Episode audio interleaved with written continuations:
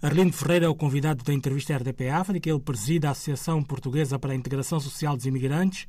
Foi recentemente nomeado para exercer a função de representante da comunidade guineense junto do Alto Comissariado para a Imigração e Minorias Étnicas em Portugal. Doutor Arlindo, boa tarde.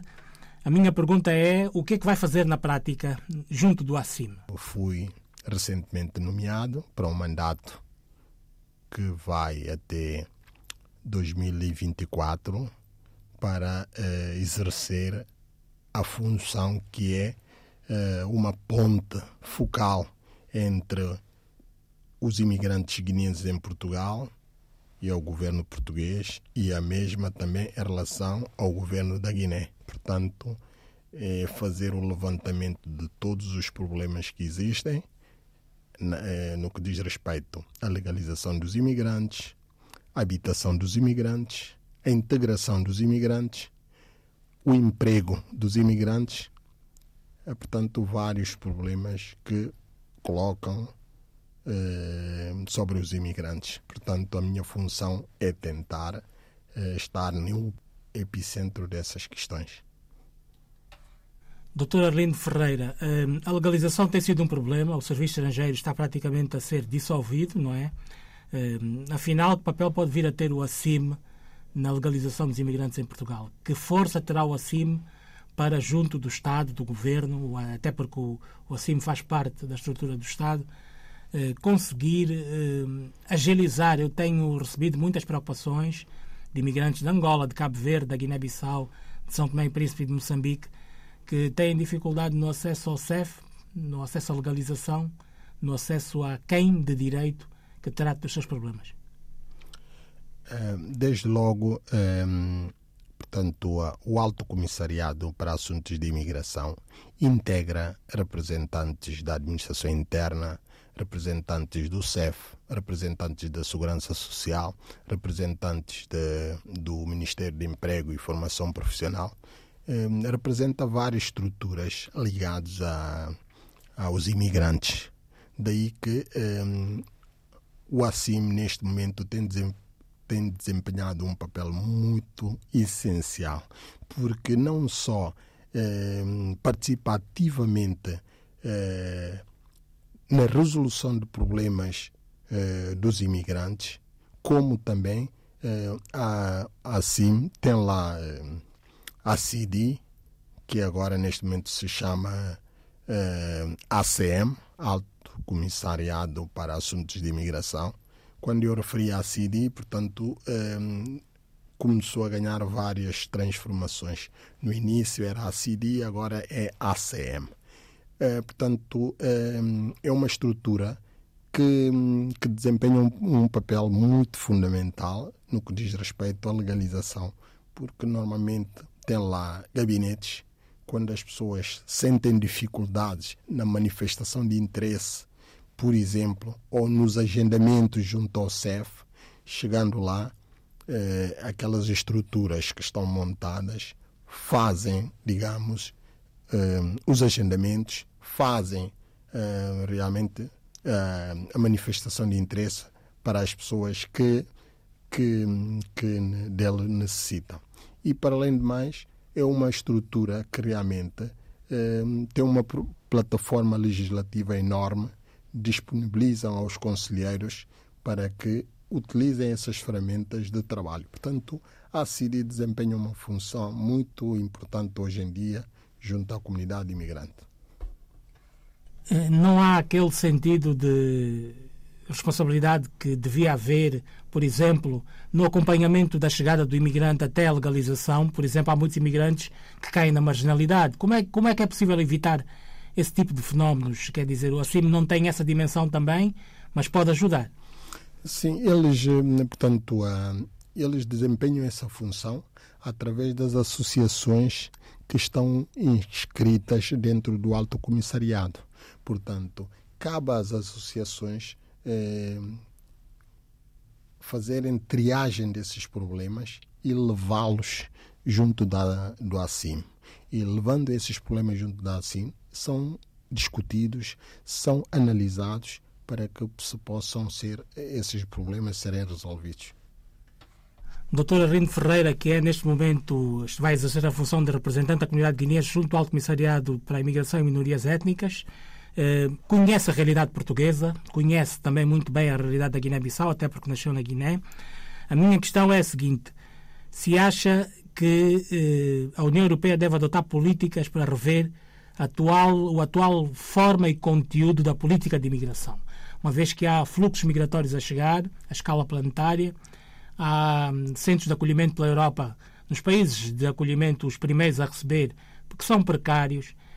Há toda uma necessidade de mudar esse cenário. Qual seria a forma do ACIM, da, da, do Estado português, que representa agora, eh, mudar, ajudar a União Europeia a mudar isso? Hum, por acaso, essa pergunta que me fez é muito pertinente. A União Europeia, de há uns tempos para cá, hum, começou a, a, financiar, digamos assim, os Estados para tentar adotar políticas de conter esses fenómenos.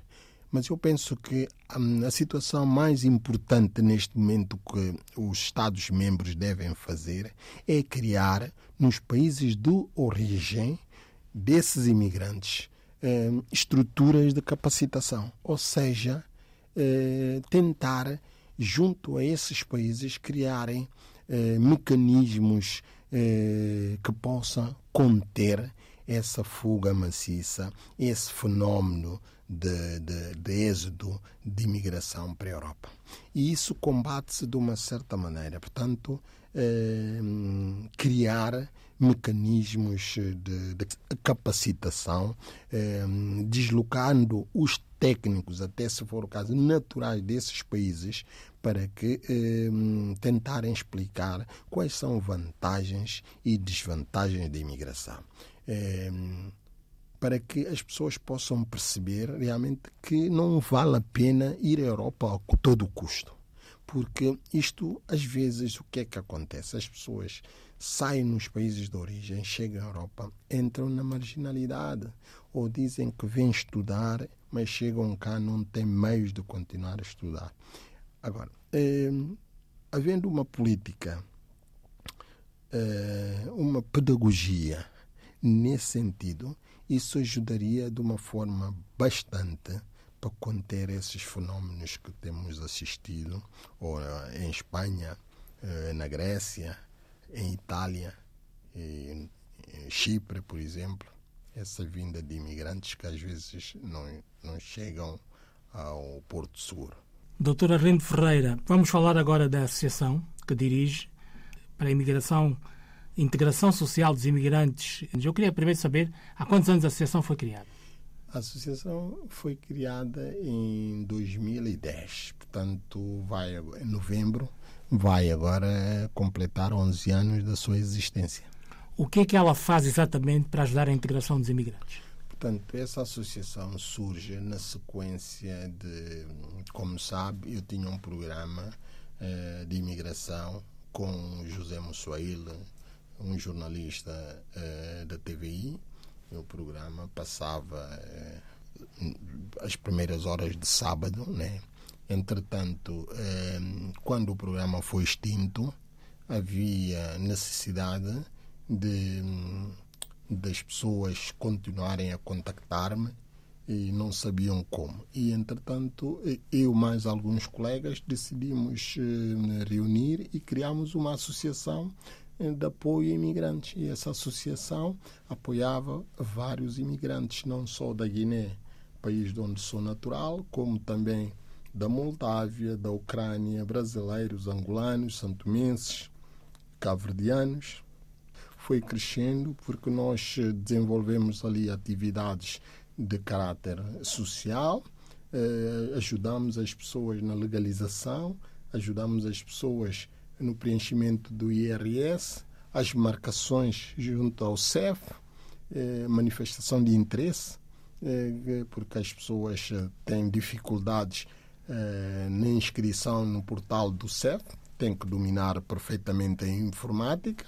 Se não dominares a informática, não consegue entrar na plataforma para se inscrever. E nós desenvolvemos esse tudo, essas atividades todas para as pessoas.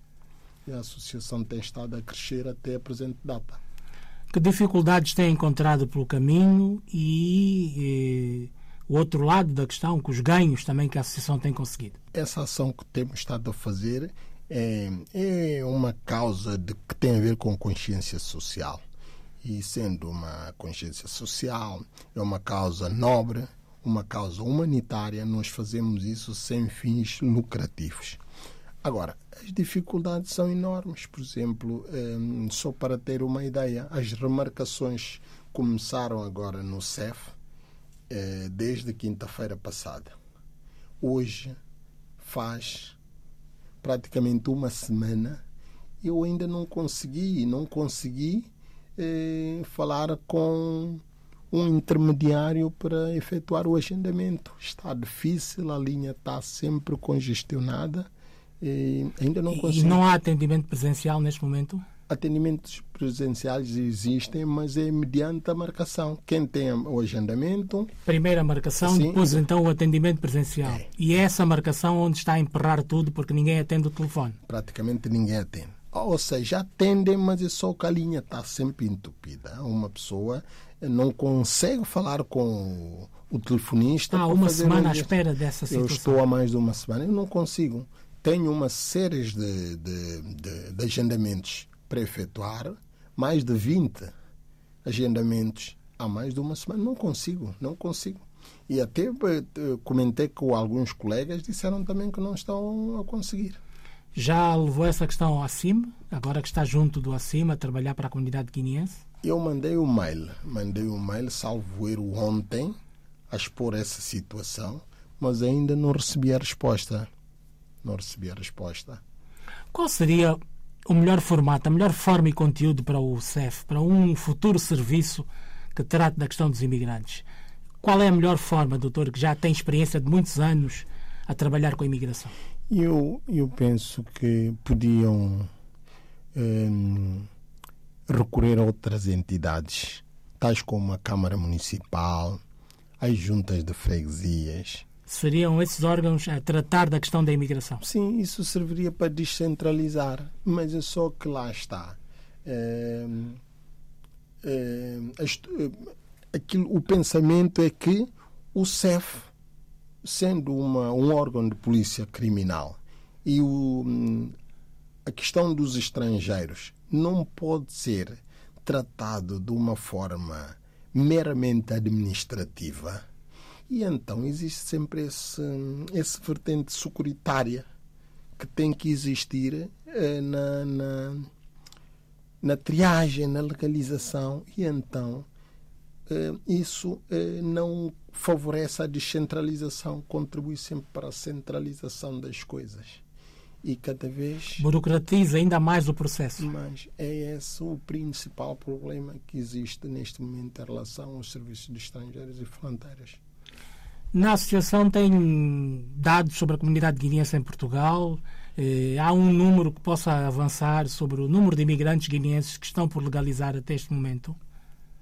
Pelo menos aquilo que a associação conhece.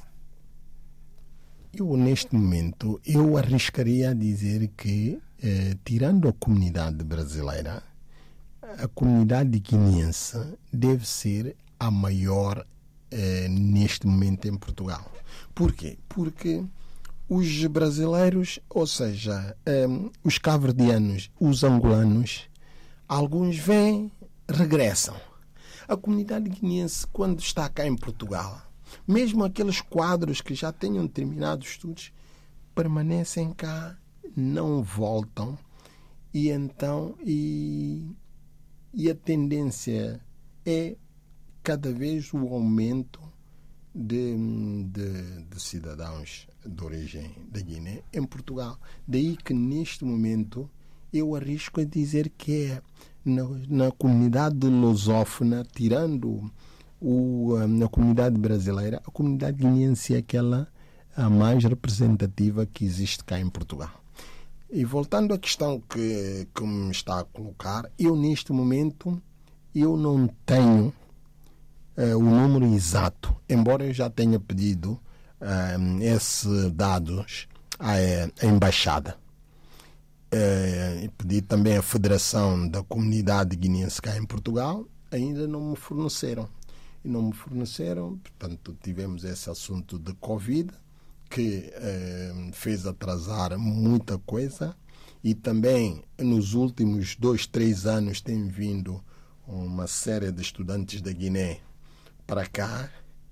Isso ainda eh, faz com que números exatos eh, é difícil de contabilizar neste momento, mas é uns dados que eu gostaria de, de, de fornecer, mas não disponho neste momento eh, esses elementos.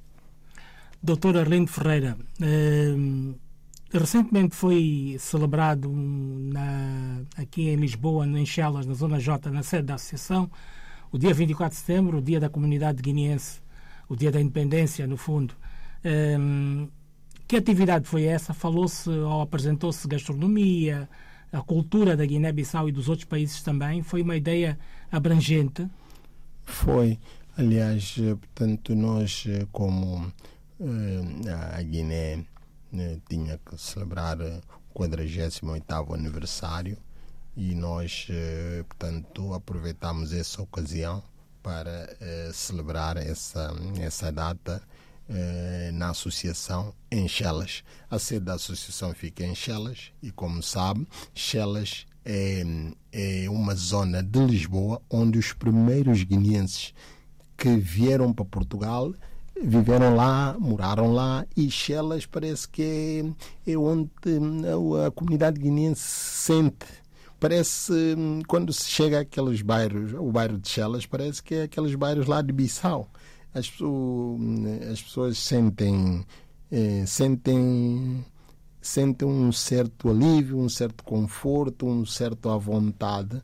Daí que realmente hum, faz, fez todo sentido nós também, para além de termos a sede da associação, eh, tivemos a necessidade de organizar o evento ali, com gastronomia de todos os países, de Cabo Verde, de Angola, de Moçambique, Santo Tomé, e esteve lá um cantor Santo Tomé a tocar, e, mas eh, o grosso modo eh, das pessoas que lá estavam eram comunidade guineense a confraternizar-se e foi uma festa realmente muito bonita. Estamos a fechar a entrevista, mas eu queria que olhasse um bocadinho para a situação na Guiné-Bissau. Eh, o Márcio Sissoko é o presidente eleito, há um diferendo também com o PSGC. Eh, politicamente, a Guiné não é um país muito estável, mas as coisas estão a caminhar passo a passo. Qual é a visão que tem cá de fora, de, de, de longe de Portugal, da diáspora, relativamente à situação política, económica e financeira da Guiné? Eu penso que o futuro, o futuro daquele país realmente é, carece sempre de da ajuda, da intervenção, da participação, eh, não só dos que lá estão, como dos que cá estão aqui na diáspora. E também aquilo que eu hum, às vezes exponho a pensar faz-me lembrar aquela célebre frase que uma vez o Kennedy diz: Não esperamos por aquilo que o Estado tem que fazer por nós. Nós é que temos que fazer algo pelo Estado. Eu, várias vezes, nas minhas ações, ehm, eu digo que eu vou fazer independentemente eh, de, de, de, de, daquela, daquela ajuda que a embaixada ou o governo eh, possa fazer, mas eu tenho que dar sempre um passo à frente para ajudar aquele que mais necessita, porque há momentos que eu faço algumas coisas abstraindo da minha atividade profissional, eu faço até pro bono, pro bono, mas sempre nessa, nessa ideia. Mas eh, quanto à questão a, concreta... a construção da Guiné-Bissau deve incluir todos? Deve ser... Eh, os guineenses têm que ser proativos? Eu penso que sim. Eh, ninguém deve ficar de fora. Todos nós somos úteis, cada um à sua maneira, para contribuir, desde engenheiros, não engenheiros, doutores, não doutores, camponeses, operários, eh, todos, todos cabem naquele país para ajudar eh, a construção eh, de um país melhor. Arlindo Ferreira, advogado e presidente da Associação Portuguesa para a Integração Social dos Imigrantes, foi recentemente nomeado para exercer a função de representante da comunidade da Guiné-Bissau junto do Alto Comissariado para a Imigração e Minorias Étnicas.